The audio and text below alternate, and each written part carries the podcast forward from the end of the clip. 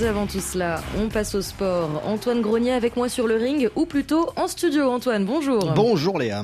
Et après son échec dans la course à la Cannes 2027, le Sénégal ne désarme pas. Objectif 2029 désormais, avec pourquoi pas une co-organisation comme celle qui a raflé la mise pour 2027 et ce ticket Kenya, Ouganda, Tanzanie.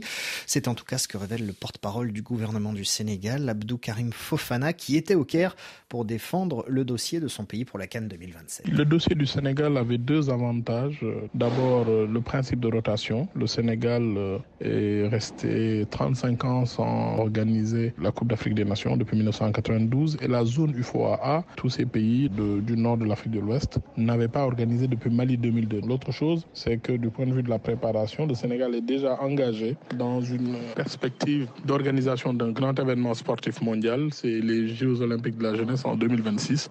Donc euh, le Sénégal avait tous les atouts. Naturellement, euh, c'est une dynamique qui est lancée avec euh, toutes ces infrastructures.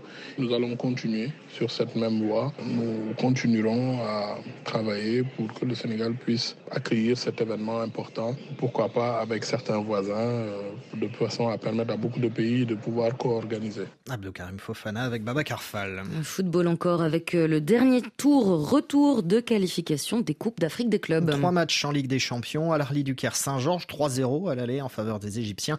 Pyramids accueille APR du Rwanda et les Orlando Pirates accueillent Jwaneng Galaxy. Et puis en Coupe de la Confédération, Antoine, deux rencontres au programme. Super Sport United, Gaborone United, un partout à l'aller et Renaissance de Berkane, Bendel, deux partout lors du premier match. Au Niger, deux mois après le putsch militaire, le sport reprend peu à peu ses droits. Avec les finales des championnats nationaux de handball programmées ce week-end à Niamey, le foot, lui, reviendra fin octobre, le 27 pour la reprise du championnat.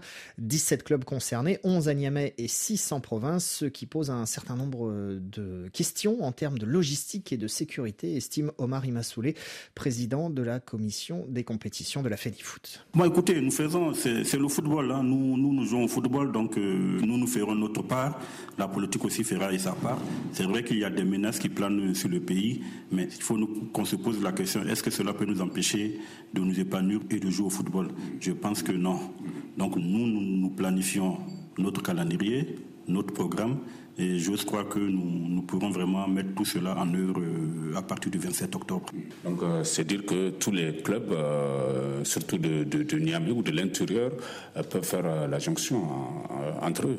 Tout à fait, absolument. Vous voyez, aujourd'hui, les gens voyagent. Les gens vont à l'intérieur du pays. Ceux de l'intérieur aussi viennent à Niamey. Donc, nous ne voyons vraiment pas de, conséquences, d'inconvénients pour le déplacement de nos différentes équipes, tant à l'intérieur et du pays qu'à Niamey. Omar Imassoulé, le dernier championnat au Niger, s'était fini sur le sacre de la S-Garde nationale. Antoine Grenier, on vous retrouve dans une petite demi-heure.